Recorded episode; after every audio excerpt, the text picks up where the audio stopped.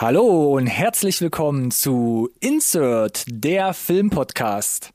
Hallo und herzlich willkommen zu Insert, der Filmpodcast.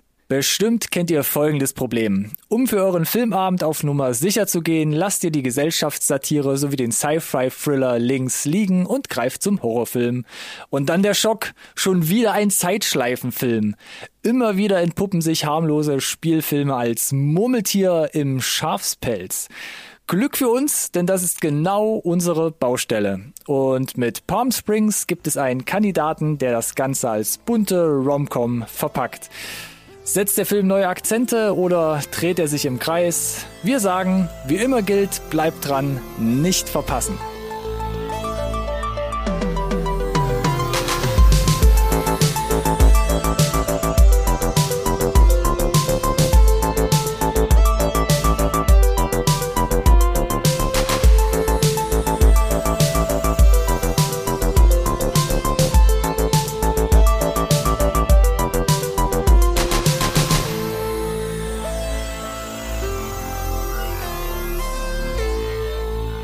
Hallo und herzlich willkommen auch von meiner Seite zu einer neuen Folge Insert Nerd Science Recorded on Tape, der Filmpodcast, den wirklich jeder braucht. Yeah.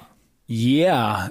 Palm Springs haben wir uns ausgesucht als neue Review und zwar, und äh, da komme ich direkt zum Intro, der war bei Ronny an meiner Seite hier in seiner Top 10 aus 2020. Nicht nur in und der es Top tut mir 10, leid, nee, ja, ja. Top 5 und da auf Platz 3. Ich wollte ja eigentlich nur darauf hinaus, dass es auch eine zwei, sogar zwei Top Ten Sendungen gibt von uns. Aber ja, äh, ihr könnt quasi die erste skippen, ihr könnt, könnt direkt zur, zur zweiten gehen, weil Ronny hat richtig gesagt, die sind in den Top 5.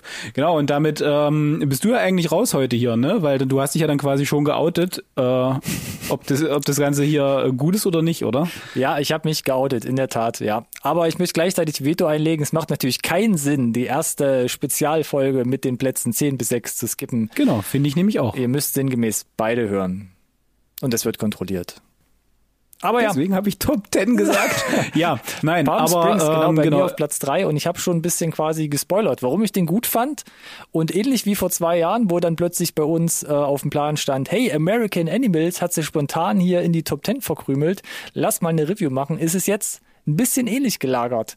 Genau, bei mir ist er nicht in den Top 10 gelandet. Mhm, Würden wir Top 20 fahren, könnte ich mir gut vorstellen, dass er da seinen Platz findet. Ähm, oder vielleicht auch nicht. Ähm, und die, die Probleme, die ich dann im Zweifel damit hatte, ich könnte mir da durchaus vorstellen, dass wir die heute hier erfolgreich herausgearbeitet bekommen. Na, da bin ich doch mal gespannt auf jeden Fall. Genau, äh, du hattest jetzt schon eingangs gesagt, ganz kurz, ist quasi ein äh, Murmeltier im Schafspelz, hast du, glaube ich, äh, gesagt. Äh, bedeutet, das Konzept kennt man schon, ähm, aber vielleicht äh, sagen wir noch kurz äh, drei Sätze zum Film selber und äh, auch zur Synopsis. Oh, Synopsis. du ja immer Hast mich da jetzt quasi schon, schon reingedrängt. Na, so ein bisschen. Du bist ja immer derjenige, der die hier ähm, fehlerfrei rezitiert. Immer. No pressure, ja. No pressure. Na komm, dann fangen wir hier direkt mit der Synopsis an. Um was geht's bei Palm Springs? Sarah, gebrandmarkt als schwarzes Schaf der Familie, darf im kalifornischen Outback die Trauzeugin ihrer jüngeren Schwester mimen. Eine perfekt durchorganisierte Hochzeit passt allerdings wenig in ihr Lebensbild, hat sie doch die eigene Suche nach der großen Liebe bereits verworfen. Nach einer verkorksten Hochzeitsrede lernt sie Niles kennen, der sie auf andere Gedanken bringen soll. Doch schnell wird klar, dass der laxe Casanova ein ernsthaftes und zugleich elementares Problem hat und dieses auch auf Sarah übergeht. Und so kommt es, dass sie ab sofort den gleichen Tag immer wieder von vorn erlebt. Sarah und Niles wollen der Zeitschleife entkommen, müssen dabei aber erst einmal ihre eigenen persönlichen Probleme und Streitigkeiten überwinden. Hey, in einem Rutsch. War doch super. Selten so gut durchgekommen. Korrekt, genau. Äh, ja, hast du eigentlich prinzipiell schon richtig gesagt. Das Murmeltier-Konzept ist ja auch allgemein bekannt im Prinzip. Genau, ist ein Film von äh, Max Barbakoff, kommen wir gleich vielleicht noch drauf. Ähm, Hauptdarsteller Andy Samberg hat man auf jeden Fall schon mal gesehen. Denke ich aber auch, Ähm, ja. War ja auch ein bisschen so in die Produktion mit involviert, beziehungsweise durfte da, glaube ich, viel mitwirken. Ja, ja, genau, auf jeden Fall. Und äh, Christine Milioti, ähm, die ja hier die Sarah spielt, Ähm, war für mich ein Gesicht, das mir irgendwie bekannt vorkam, aber Mhm. so richtig äh, wirklich, gerade jetzt äh, für den auf dem deutschen Markt, äh, ist sie, glaube ich, eher unbekannt oder unbeschriebenes Blatt auf jeden Fall, ne? Ging Würde mir, ich sagen. ging mir genauso. Und apropos deutscher Markt, ähm, das ist ja auch noch so eine Frage, wo kann man denn den Film überhaupt sehen? Und da hatten wir ja auch in den Top 10 Folgen, hast du ja quasi, ich glaube, ad hoc on the fly noch rausgesucht. Ab 30. April kommt das Ding dann bei uns auf Blu-ray und DVD raus. Das ist eine ganze Weile noch hin, aber seit letztem Jahr, und das ist halt echt lange her, seit dem 10. Juli läuft das Ding schon auf Hulu. Das heißt, mit fast einem Jahr Verspätung schafft es dann irgendwann die Produktion auch zu Ja. uns. Das ist echt, das ist echt ein ja, großer Schritt. Und schon vor dem, vor dem Start in den USA am 10. Juli hat ja der, der Streifen bei uns schon äh, für Wellen geschlagen in unseren Update-Folgen bei den News. Das stimmt allerdings. Weil ja. wir wussten, das ganze Ding läuft auf Sundance und äh, ich weiß, wir beide sind so ein bisschen äh, durchaus Andy Samberg Fanboys und schauen da Ein genau hin, wenig, was da so Ein wenig. Was da so rauspurzelt und was er so in der Pipeline hat. Und das klang halt vielversprechend. Und dann haben sie sich ja sogar einen Spaß draus gemacht. Und äh, der hat dann halt final Wellen gemacht, dass er den äh, Sundance Filmfestival Rekord gebrochen hat für den äh, höchsten Erlös, den ein Film, der dort verkauft wird, erzielen kann. Und da haben sie sich halt einen Spaß draus gemacht und gesagt, äh, den alten Rekord von 17,5 Millionen, den überbieten wir um 69 Cent. Richtig. 69. Für, für wen diese Zahl eine besondere Bewandtnis hat, herzlichen Glückwunsch, Gigidi. ähm, das ist äh, aus meiner Sicht genau äh, Lonely Island Humor. Auf jeden Fall. Also Hulu kam an und hat gesagt, komm, wir geben euch 17,5 Millionen und das war dann damit plus den, die 69 Cent ein Rekordbrecher bis, bis 2021 kam. Ähm, Tja. Das hätten wir fast im Update erwähnt, ist dann aber auch äh, die, die, dem klassischen Rotstift unserer Sendung zum Opfer gefallen. Coda, eine kleine Indie-Produktion, hat er auf dem Sundance, glaube ich, ganz gut aufgespielt und wurde jetzt für 25 Millionen von Apple gekauft. Hat Ja, da also sagen, nochmal Apple ein, hat aber noch mal ein gutes Stück Ja. draufgelegt, muss man sagen.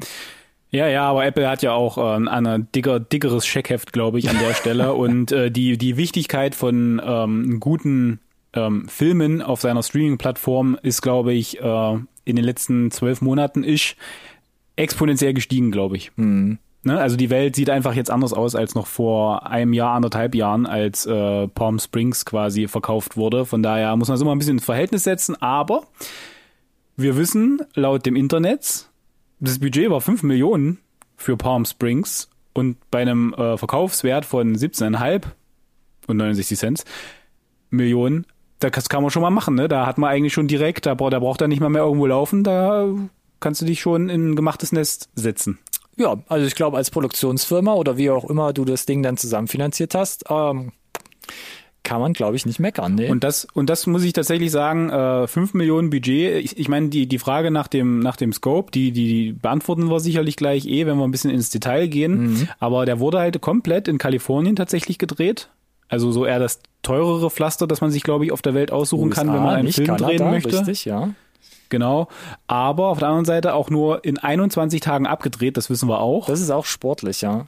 das ist sportlich und das drückt natürlich den Mhm. die, das Produktionsbudget. Ne? Je schneller du das abgehandelt kriegst äh, und je schneller du da die die Crew auch dann äh, losgeeist bekommst, äh, in dem Fall jetzt hier nach drei Wochen, äh, desto ähm, günstiger kommst du natürlich weg. Ne?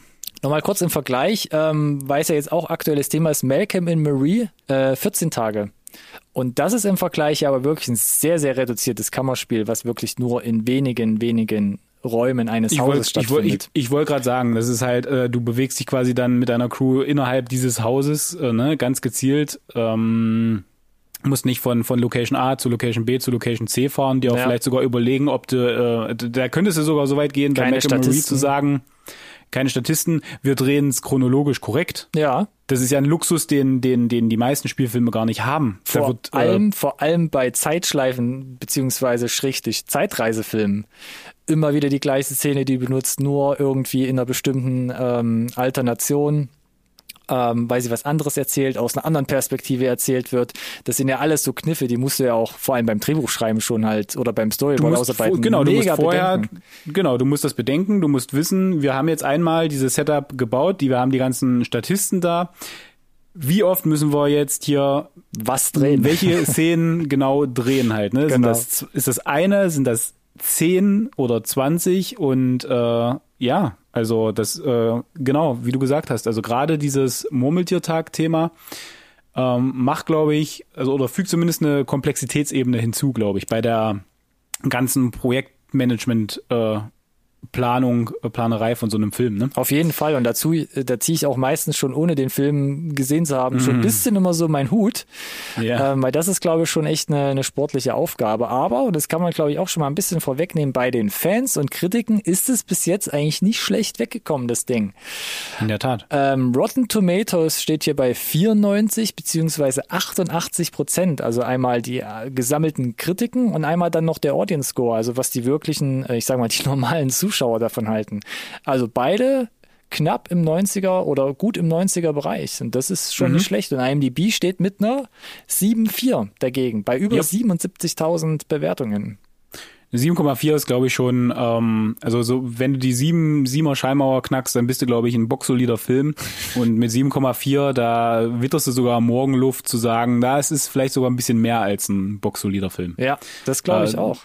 Und äh, knapp 80.000 äh, Votes ist, glaube ich, auch wo, eine Menge, wo ich sagen könnte, da kann man auf den Querschnitt, glaube ich, durchaus was geben.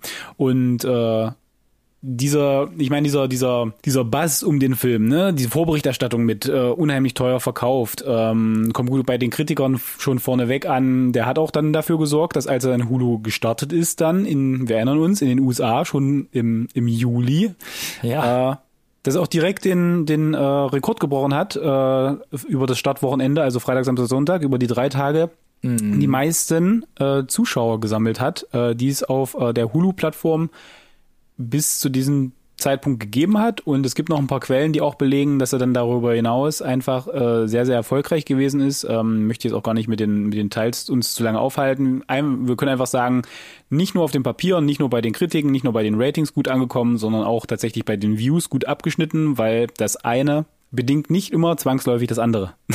Das stimmt. Und dann habe ich mich vor allem auch gefragt, beziehungsweise auch schon, wo das halt losging, wo man von diesem Film erfahren hat, welche, also wenn man schon so viele positive Vibes mitbekommt, welche Wunderkinder haben denn dieses Ding sich zusammen ausgedacht? Wir hatten es schon erwähnt, Regisseur Ja. Max Barbakow oder Barbakow, wie auch immer, Drehbuchschreiber Andy Sierra.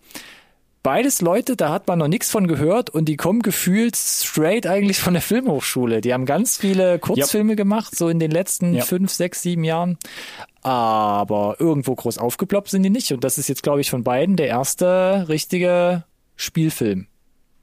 Genau, ich meine, ist ja die perfekte Vorlage, ne? Ähm, gutes Drehbuch, ähm, wahrscheinlich umzusetzen mit einem kleinen Budget, ne? Also den Scope überschaubar gehalten und ich hatte auch gelesen, die haben das Ding auch geschrieben, ne? Zu Studentenzeiten noch. Ach so. Haben die schon angefangen, Ah, an dem, an dem. Teil zu schreiben oder zu schleifen.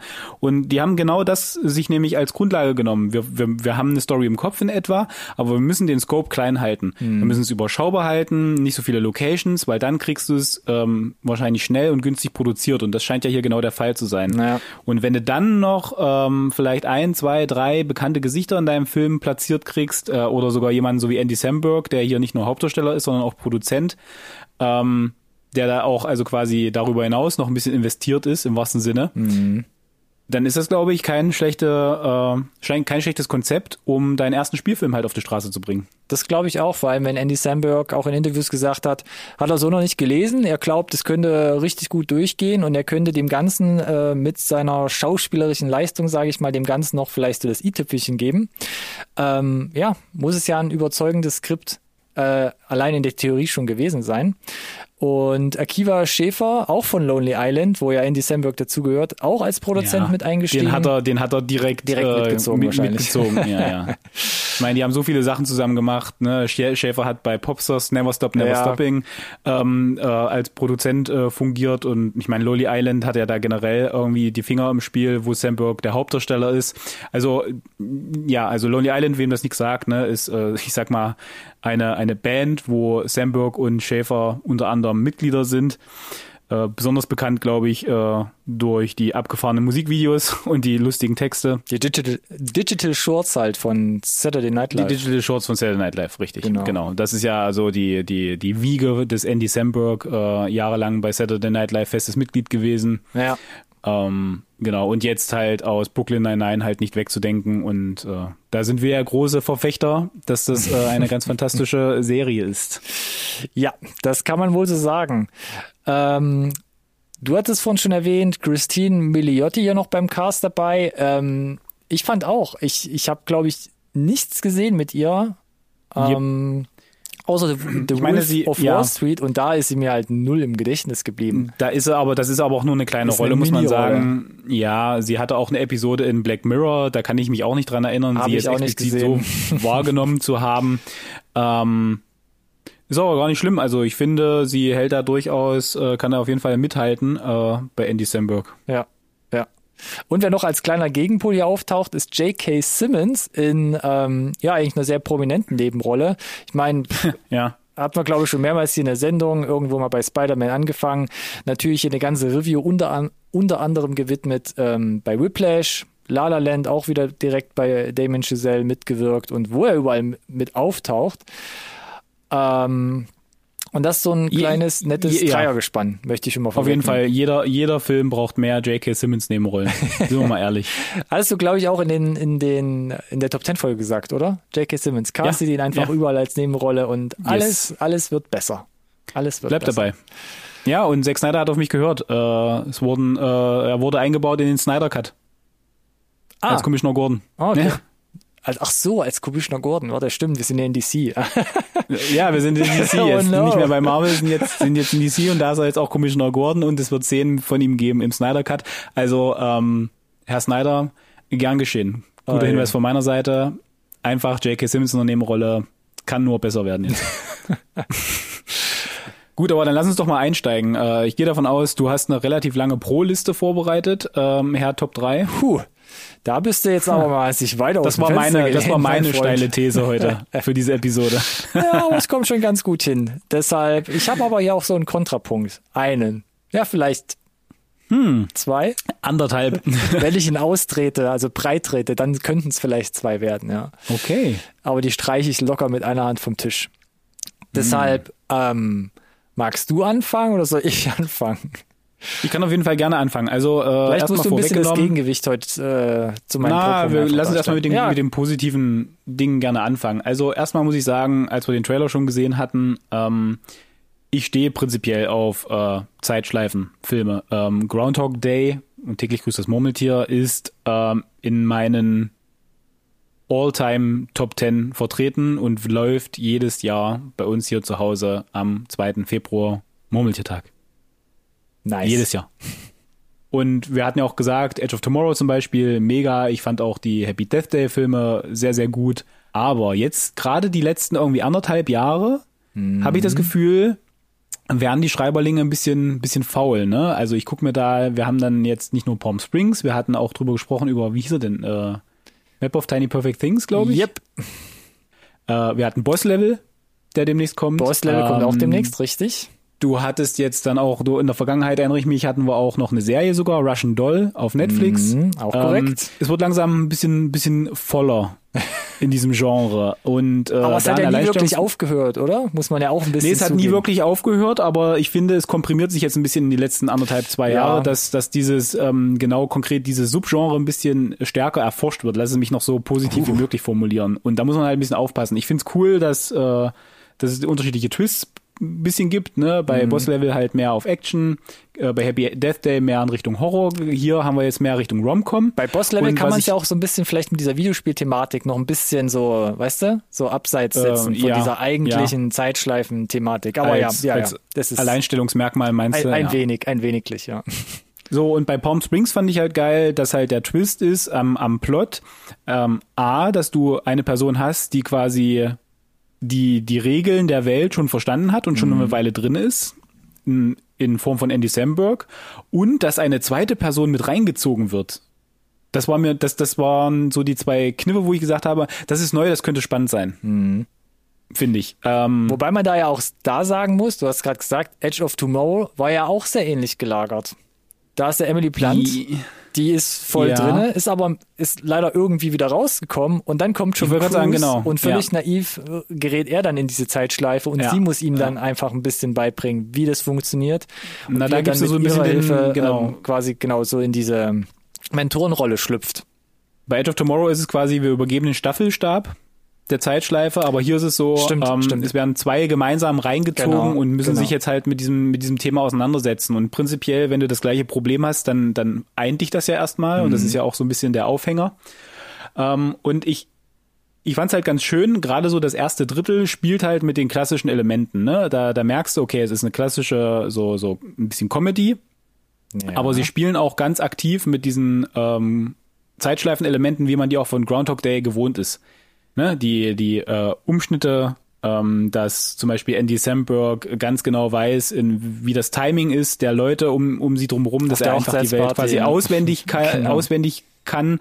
Und die sind mega, die Szenen. Und das, das ist halt, das finde ich schön. Und wenn das halt gut umgesetzt ist, ja, äh, wie es hier der Fall ist, ähm, dann, dann ist, kann das auch sehr, sehr effektiv sein, finde ich, um dir halt genau zu verdeutlichen, okay, der ist nicht seit gestern hier. Ja, das fand ich auch, war eine, war eine sehr schöne Einführung in, in dieses Filmuniversum.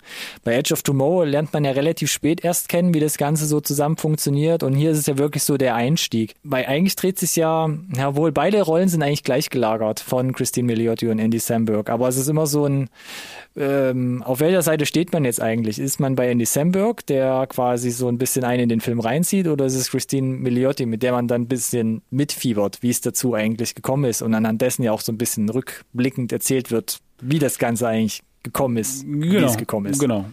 Also du startest ja so in ihren, in ihren Schuhen ein bisschen.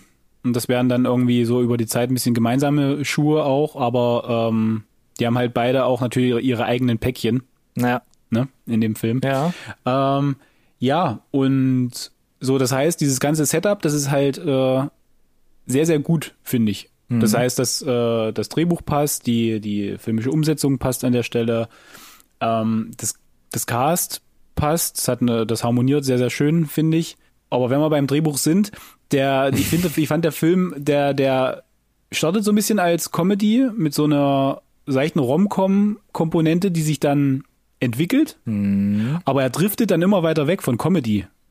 Von klassischen, von diesem klassischen Zeitschleifen-Comedy, wie man das gewohnt ist. Driftet der ab oder ich hätte eher gesagt, der fügt einfach noch so eine kleine erzählerische Ebene dazu.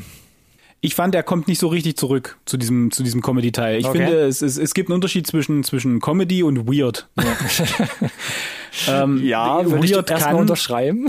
Weird kann komisch sein, muss es aber nicht. Ja. Und ich fand, äh, genau dieser Spagat, der geht halt, also ich weiß nicht, ob der, ob das das Ziel war, Ja. dass Weird in dem Fall hier auch lustig ist, aber für mich zumindest geht das nicht auf. Für mich ist er nur weird und dann an der Stelle halt eben nicht mehr so, so lustig. Und deswegen fühlte sich für mich an wie eine, nicht nur eine Er- Erweiterung sozusagen, sondern tatsächlich von, von so ein bisschen, wir rücken, gehen ein bisschen weg davon. Okay.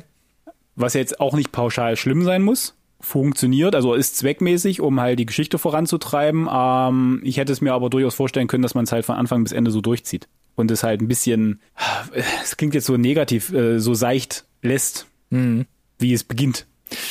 Ist aber, jetzt, jetzt habe ich ein Déjà-vu, weil ich glaube, die gleiche Frage letztens schon mal gestellt habe, ist jetzt nicht so ein Genrewechsler, wie wir es zum Beispiel bei Spontaneous ähm, schon Nein, auf keinen festgestellt Fall, haben. auf keinen Fall so dramatisch. Genau. Ähm, Der Übergang ist schleichend. Der pirscht sich auch an, aber ich habe mich äh, immer wieder erwischt, dass dann da, dass du in bestimmten Sequenzen sitzt, wo ich dachte, wie sind wir hierher gekommen? Wa warum haben wir die? Und meine Güte, ist das schräg gerade. schräg sogar. Weil ich fand Ja. eigentlich von dem Setup, ähnlich wie du es gesagt hast, fand ich es auch wirklich sehr ausgeglichen. Ähm, Gerade schon angedeutet, ähm, alleine dieses Charakterdreieck aus Niles, ne, der sich eigentlich schon in dieser Zeitschleife aufgegeben hat, da täglich Ja, ja, sein Dosenbier ja. trinkt und irgendwie nur noch versucht halt, das irgendwie zu ertragen. Dann hast du Sarah, die erstmal verbittert dargestellt wird, auch Ja, kratzbürstig. Und, du Ja, einfach aber merkst, motiviert, das zu ändern wieder. Genau, Ne? unausgeglichen, aber daraus ähm, als würde sie so ein bisschen auch, als würde die Geschichte der Zeitschleife auch so ein bisschen für ihren eigenen Lebensfindungsweg stehen, muss sie so ein bisschen aus dieser Unausgeglichenheit herauskommen, sich selbst motivieren, mhm. genau diesen inneren Antrieb, diesen intrinsischen, dieses intrinsische Momentum wieder für sich entdecken.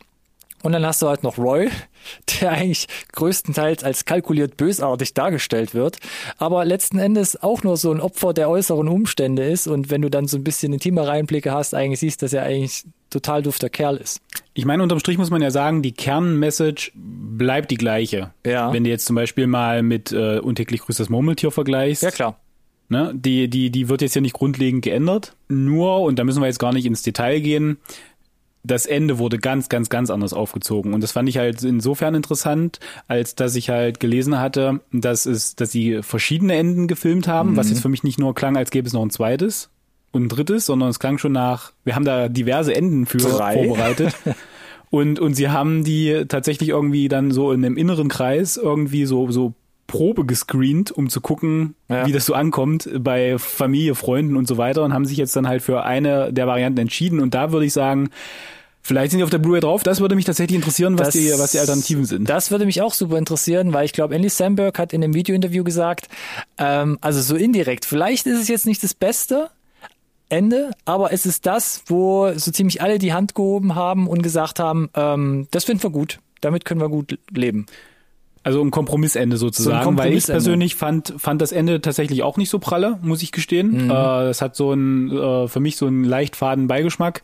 Äh, gehabt. Deswegen würde ich mal gucken tatsächlich oder würde ich gerne erfahren, ob vielleicht ein Ende ist, ähm, das mich versöhnlicher stimmen würde, wo ich, wo ich mich eher mit identifizieren kann. Das würde mich auch interessieren. Gibt es eins, wo vielleicht einfach so ein bisschen ein Downer ist oder was wirklich lustig ist? Ähm, ich finde das, wie sie es eigentlich jetzt abgeschlossen haben, fand ich gar nicht schlecht, muss ich eigentlich sagen.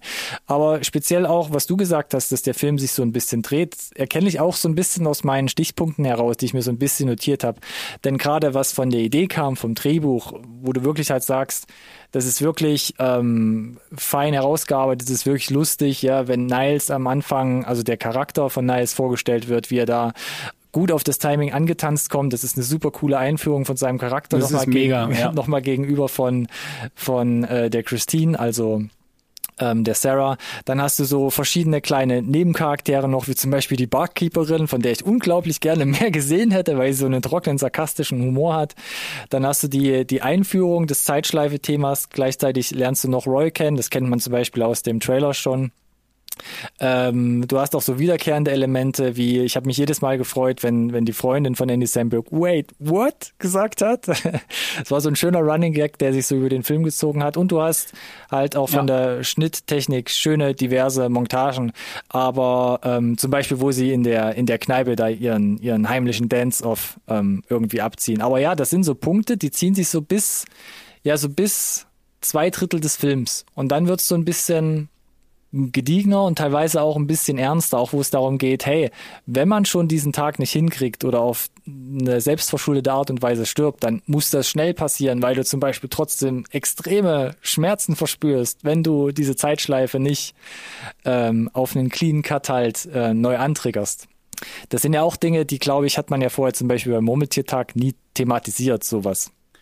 Nee, tatsächlich nicht, äh, nicht, nicht in so, also er hat es natürlich angedeutet, ne, bei Murmeltier zum Beispiel, dass er halt auch verbrannt wurde und so, wo ich dachte, boah, da hast du da aber tatsächlich auch Varianten ausgesucht, die waren vermutlich schmerzhaft. Das ist nicht so einfach mal, ich genau. springe irgendwo runter und dann Schluss, zack. Aber es wird nicht ne? prinzipiell thematisiert, wie zum Beispiel das hier, wo Roy echt äh, am Boden liegt. Genau, nee, hier wird das wirklich tatsächlich nochmal aufgegriffen und wirklich äh, explizit herausgearbeitet, mhm. äh, dass das nicht alles nur Gold ist, was, was glänzt auf den ersten Blick. Dieses äh, nichts hat Konsequenzen, ne? Ja, nee, genau. wahrscheinlich nicht, aber in dem Moment ist es vermutlich, gibt es halt vielleicht Echt auch unschön, einfach ja. äh, Situationen, die wirklich nicht so geil sind. Ich fand aber auch, für mich hat's Sinn gemacht, weil, ähm, wie gerade eben gesagt, der Charakter von der Christine Milioti, also Sarah, ich vergesse immer den Namen, ähm, von Sarah der Charakter. Ja, wie gesagt, ist so ein bisschen antriebslos, muss ich wieder selbst finden, muss ich so ein bisschen selbst ähm, neu ansporen. Ich fand, das hat so mit der, mit dem Story trifft in ernstere Gefilde, fand ich, hat das für mich eigentlich einen ganz guten Sinn gemacht, dass man eben nicht in dieses Loch verfällt mit, hey, es hat nahezu keine Konsequenzen. Wir können machen, was wir wollen. Wir saufen uns jetzt halt, wenn wir halt einmal in dieser Zeitschleife sind, einfach jeden Tag halt den Kopf weg, sondern ähm, dass man schon irgendwann selbst Verantwortung übernehmen muss und dass dann eben dieses komödiantische ein bisschen zurückgenommen wurde, fand ich eigentlich dann okay. Also es hat für mich funktioniert in, in der Hinsicht. Ja, es ging halt für mich, ging halt für mich dann irgendwie äh, nicht so auf, weil es dann daran übergeht, dass sie halt versucht, da aktiv äh, ne, wieder rauszukommen. Ja. Das, Ah. das ist, glaube ich, so dieser, diese, diese Auflösung. Das konnte ich mir schon denken, dass, dass vielleicht auch Ja. da bei dir so ein bisschen der Stein im Schuh drückt. Und Ja. das, glaube ich, ist Ja. wahrscheinlich für viele Leute äh, vielleicht so ein kleiner Stolperstein auch insgesamt. Ja. Das ist, das ist ein Punkt von meiner Kontraliste, by the way. Genau, also dieses, dieses, dieses, äh, wie lange musst du in einer Zeitschleife feststecken, um quasi, keine Ahnung, äh, ein Genie zu werden, wie, wie Einstein äh, zur Relativitätstheorie zu kommen, äh, ne? Oder, oder ein Stephen Hawking. Ähm, wie viele Bücher musst du dafür lesen, um im Zweifel rudimentäres vielleicht Verständnis äh, zu haben von so Experimentalphysik, keine Ahnung. Also ich fand, das war halt so ein bisschen, okay, 200 Jahre oder wie lange äh, ver verbaselst du jetzt da gerade deine Zeit? Das war so ein bisschen, Und vor allem die wird, klappt's Ja. im Endeffekt. Das ist ja vielleicht auch noch vielleicht so ein, so ein Teaser, den man dann vielleicht mit den alternativen Enden, wenn die Blu-ray vielleicht mal rauskommt, noch so ein bisschen besser erkennen könnte oder würde. meine, natürlich klappt es, du, es muss ja klappen irgendwie, ne? Ich will ja du nicht spoilern. Hm, Na, du brauchst ja ein Happy End äh, für so einen Film, alles andere ist ja Quatsch. Dann wird es Ähm, wirklich, glaube ich, weird und sehr düster werden.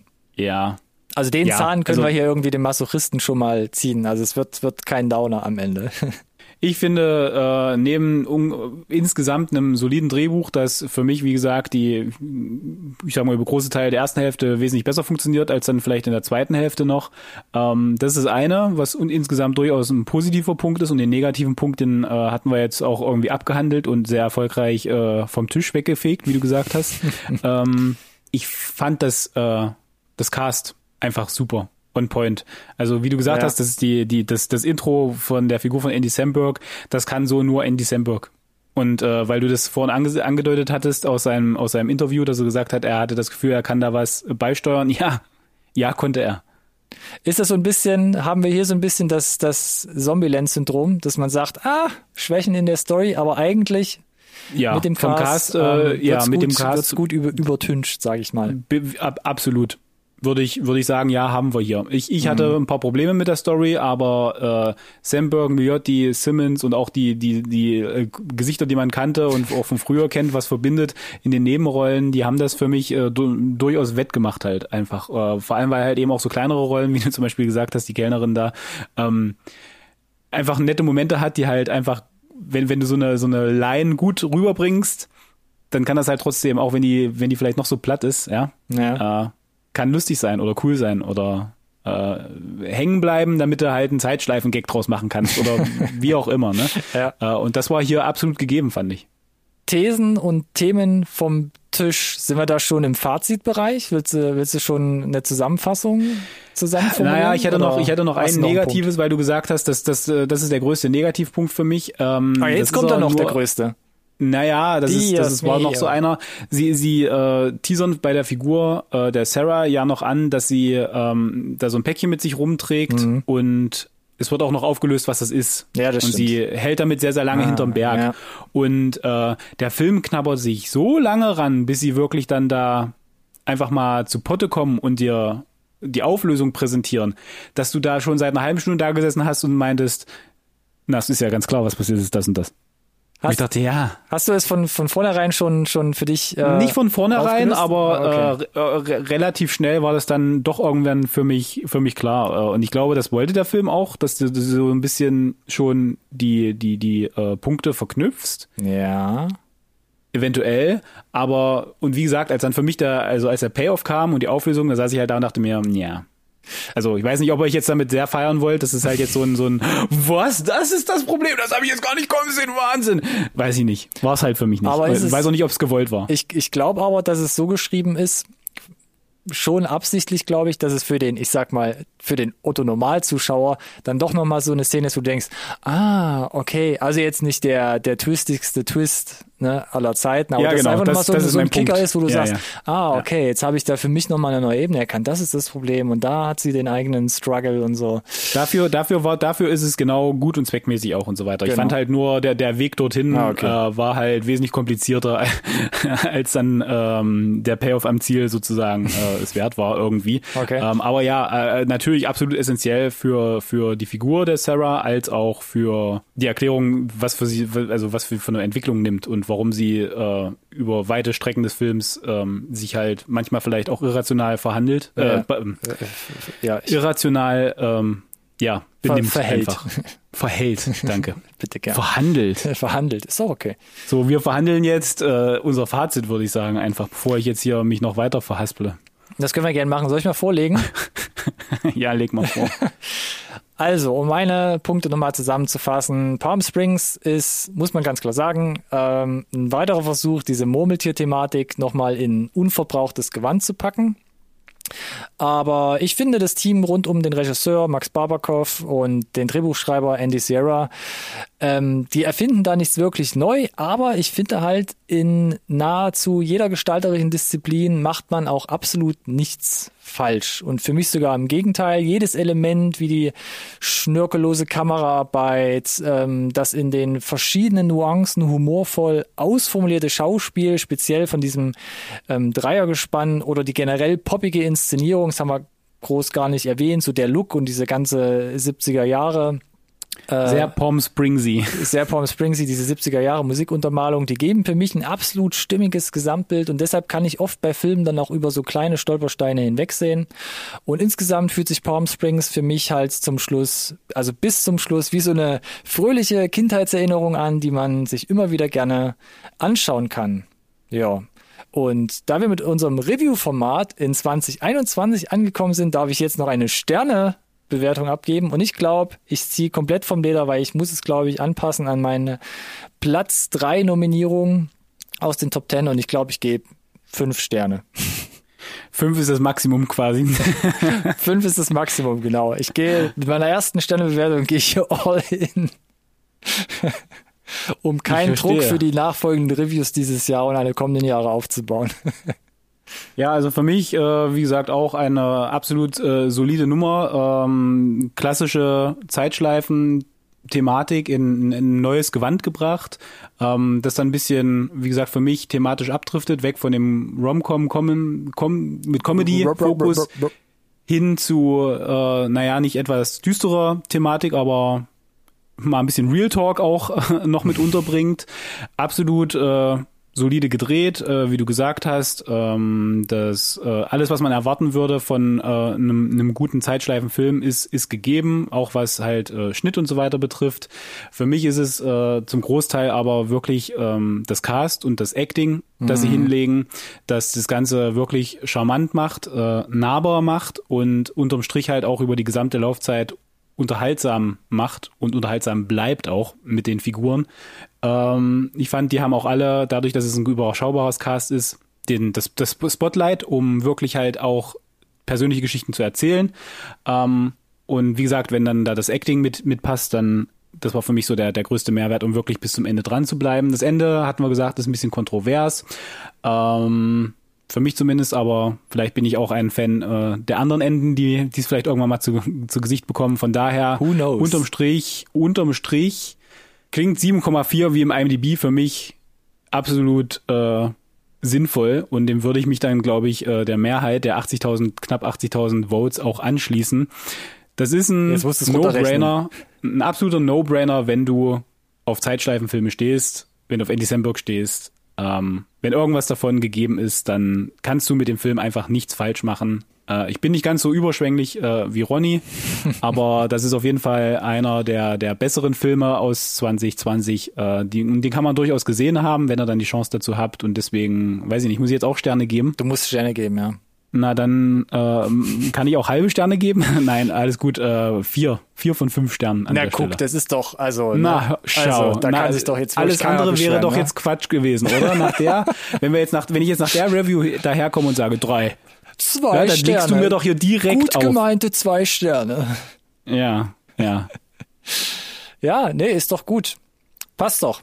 Dann treffen wir Ist uns da in der gut. Mitte und dann ähm, haben wir Ganz doch genau. da ein schönes Ergebnis. Gut. Wie gesagt, Ende April am 30. um genau zu sein, das ist, glaube ich, oder hoffe ich, relativ fix, weil das ist das DVD- und Blu-ray-Release. Ähm, wir geben euch gerne nochmal einen Hinweis. Zum Beispiel in den sozialen Medien. Da könnt ihr uns finden, Instagram, Facebook und oder Twitter. Ähm, schreibt uns auch gerne an, was ihr von Palm Springs dann haltet oder falls ihr ihn schon gesehen habt. Taggt uns gerne oder versucht uns erstmal zu finden unter unserem Namen, der da lautet. NSRT Podcast. Wunderbar. Auch den gleichnamigen Hashtag verwenden. NSRT Podcast. Genau, also dann auch mit diesen ne, spanischen Apostrophen und sowas. Gut. Asterix. Asterix. Egal, das waren, das waren ja für alle, die die alten Folgen gesehen haben. Und trotzdem äh, was zu lachen. gehört haben, genau. Und trotzdem muss ich es nochmal rausholen. Ja. Ich glaube nicht Asterix, sondern Asterisk. Oh ja. Egal, es ist auch egal. Wir werden das nicht mehr auflösen zu unseren Lebzeiten. Ihr müsst jetzt leider Ähm, die, die, die, die, die letzten vier Folgen hören, um das jetzt ja, wirklich zusammenbauen um, um zu das, können. um das wirklich final aufarbeiten zu können, braucht es eine Zeitschleife. Wir Oh drücken je. die Daumen, dass es nicht passiert. Ähm, Äh, ein Tipp noch zum äh, Schluss. Ja. Äh, Wir hatten es erwähnt, The Map of Tiny Perfect Things morgen ab dem 12. Februar auf Amazon Prime. Ähnlich gelagert. Aber ist es ein Tipp? Weiß ich nicht. Es ist auf jeden Fall ein Ah. Tipp, dass der Film erscheint. Das sagen wir erstmal so. Aber wir lassen euch das natürlich in den Instagram Stories, äh, also speziell in den Instagram Stories auch nochmal wissen, wenn es dann soweit ist. Morgen am 12. Februar. Sehr schön. Schön. Ja, äh, für mich wenig, äh, wenig Überraschendes dabei von deiner Seite. Tatsächlich in der Review, das war ja mit Ansage tatsächlich. Ähm, ich fand, fand trotzdem, es hat Spaß gemacht, äh, und da noch mal ein bisschen in die Tiefe zu gehen. Mhm. Äh, Gerade auch wenn es durchaus, wenn es ein Film ist, der uns beiden insgesamt gut gefallen hat. Äh, mal ganz spannend.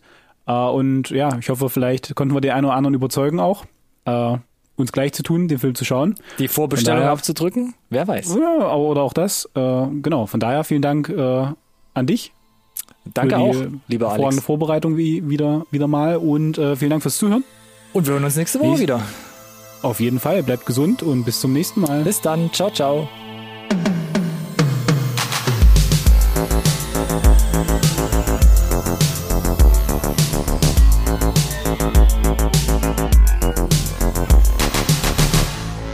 Conversation can serve no purpose anymore. Goodbye.